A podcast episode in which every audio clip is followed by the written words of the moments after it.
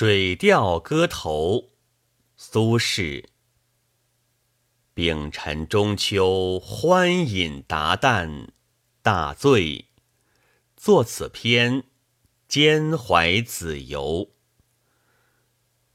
明月几时有？把酒问青天。不知天上宫阙。今夕是何年？我欲乘风归去，又恐琼楼玉宇，高处不胜寒。起舞弄清影，何似在人间？转朱阁，低绮户，照无眠。不应有恨，何事长向别时圆？人有悲欢离合，月有阴晴圆缺，此事古难全。但愿人长久，千里共婵娟。本篇长调词作于宋神宗熙宁九年，即丙辰年的中秋节日，时作者正任密州知州。从题序来看，这首词改为最后抒情，怀念兄弟子由之作。古人评论说，此词前半自是天仙化人之笔。今天看来，本词通篇风调，又何尝不是这样？至于明卓人月，把本词比为画家大甫村，书家薄柯体，则是囿于苏词粗豪之传统之见。魁珠实际。本篇除去苏词一般共有的豪迈轻雄特色之外，它还有其飘逸空灵以及韶秀方面的特点。语粗则是毫无关涉的。这首中秋词作，主旨在于抒发作者外放无礼的穷独情怀。词中杂用道家思想。关照世界，并且自为排遣。作者俯仰古今变迁，感慨宇宙流转，验博险恶的宦海风涛，皆是睿智的人生理念。运用直接描绘的形象范畴，勾勒出一种皓月当空、美人千里、孤高旷远的境界氛围。把自己一世独立意绪和往昔神话传说融合在一起，在月的阴晴圆缺当中渗进浓厚的哲学意味，是一首自然与社会高度契合的感愧作品。这种思想蕴含是至为明显的。苏轼一生。是以崇尚儒学、讲究务实为主，但他也少龄好道，中年以后又曾表示皈依佛僧，是经常处在儒释道纠葛当中的。尤其是每当挫折失意，则老庄思想上升，以帮助自己解释穷通进退的困惑。这在苏轼一生中是硕见不鲜的事。熙宁四年，他以开封府推官通判杭州，是为了权且避开汴京政争漩涡。熙宁七年调之密州，虽曰出于自愿，实质上仍是处于外放冷遇地位。尽管他当时是面貌家风，颇有一些旷达表现，也难以掩饰深藏内心的忧愤。这首中秋词，正是此种宦途险恶体验的升华与总结。大醉浅怀是主，兼怀子由是辅。对于一贯秉持尊主责民节操的作者来说，手足分离的私情，比起内忧边患的国事来，毕竟是属于次要的伦理负荷。此点在题序中并有明确揭举。本词通篇咏乐，乐是词的中心形象，却处处关合人事，表现出自然社会契合的特点。他上片借明月自喻清高，下片用圆月衬托离别。开篇。明月几时有？一问，排空直入，比例奇绝。朱家指出，此处词意和屈原《天问》、李白把酒问月的传承关系，正可说明作者奋力有当世志，而又不携尘俗的浮欲心理。不知天上宫阙。今夕是何年？以下数句，笔势腰脚回折，跌宕多彩。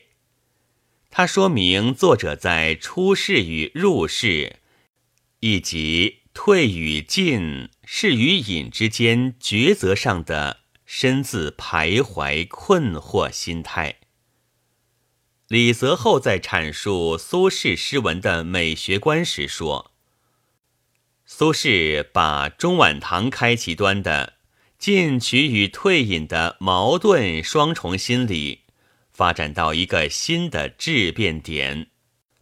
苏轼一生并未退隐，但他通过诗文所表达出来的那种人生空漠之感，却比前人任何口头上或事实上的退隐、归田、遁世。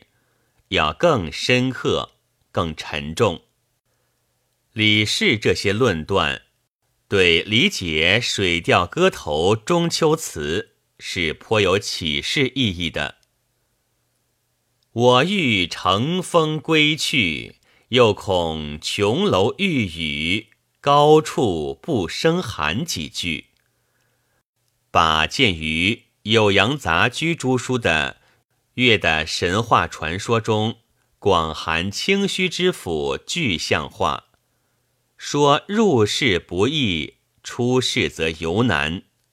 言外之意，仍是说得在现实社会中好自为之。这里寄寓着作者出世入世的双重矛盾心理，也潜藏着作者对封建秩序的。些微怀疑情绪，尽管词的上下闲转处曾经表达自己顾影自怜、境遇狭举之意。苏轼诗文中很多貌似出世的内容思想，实质都是入世思想的反驳形式。本篇正复如此。下片融写实为写意，画景物为情思，一韵一意，一意一转，淋漓挥洒，无往不是。唐规章《唐宋词简释》评云：“转朱阁，低绮户，照无眠三句，实写月光照人无眠。”以下愈转愈深，自成妙谛。照无眠者，当间月照不睡之人，与月照愁人使不能入睡这两层意思。作者永遇乐，常忆别时云：“别来三度，孤光又满，冷落共谁同醉？”卷珠帘，凄然故影，共依道明无寐，即兼具这两层意思，可以参读。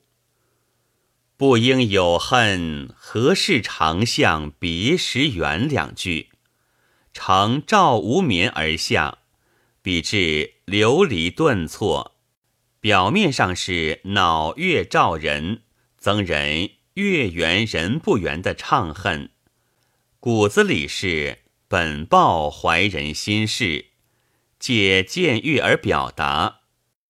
石曼青诗“月如无恨月长圆”，说的是月缺是有恨，无恨应长圆。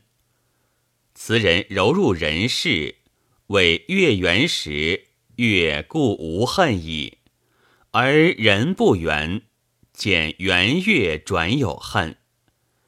又进一步说：“月长向别时圆。”亦应有恨，不应与合事两者抵消，即见此正面之命意。这里把人此时的思想感情移之于月，对石曼青诗语是发展；对上文月照无眠，又是转身一层。人有悲欢离合。月有阴晴圆缺，此事古难全。三句又转出一意，从别时圆生发而来，指人之离合与月之圆缺，实自古而然。此处偏异于合与圆，故云难全。既知此理。便不应对圆月而感魁离，生无谓的怅恨。由感情转入理智，化悲怨而为旷达。这三句词意转折较大，而意脉仍承自上文。亲人间的欢聚既不能强求，当此中秋月圆，则唯有。但愿人长久，千里共婵娟，亦足以慰情。两句据南朝宋人谢庄《乐赋》：“美人脉兮阴沉缺，隔千里兮共明月。”转出更高的思想境界，向世间所有离别的亲人。包括自己的兄弟，发出深挚的慰问和祝愿，给全词增加了积极奋发的意蕴。作者此后两年有《中秋月寄子由三首诗云：“悠哉四子心，共此千里明。”四子指友人舒焕、郑汉。顿起，赵杲清。所向之助长久共婵娟者，更由亲人扩大到朋友了。下片词意三转，愈转愈深，不特意深，情更深。但愿二字感人肺腑。南宋赵彦卫《云路漫抄味》。曾见苏轼真迹，但愿作但得，并云：以此之前辈文章，为后人妄改亦多矣。但为词意用愿字，情思实较得字为深厚。真迹作得者，安知非属初稿，而后自改为愿？说后人妄改，是只知其一而不知其二。《水调歌头·中秋词》是苏词代表性篇章之一，它落响奇拔，西静独辟，极富浪漫色彩。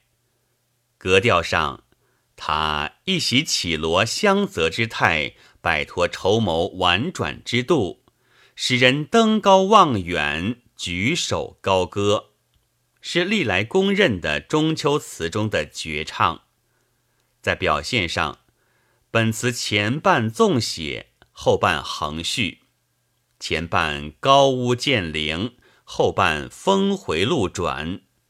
前半是对古老神话传说、故事笔记的推陈出新，也是对魏晋六朝游仙诗的递善发展。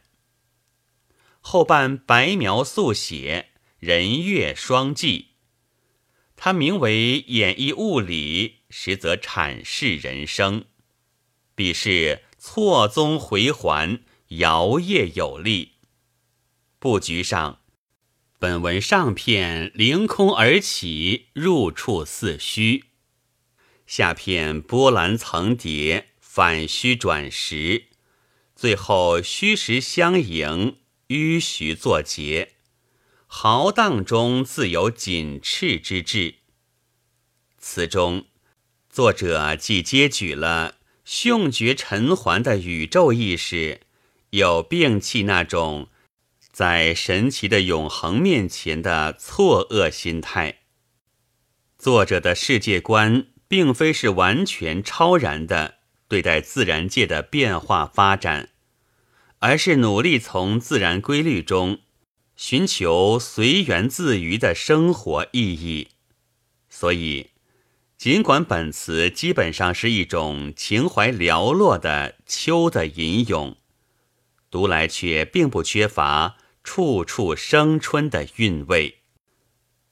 本文作者徐汉逢、陈长明，朗读：白云出岫。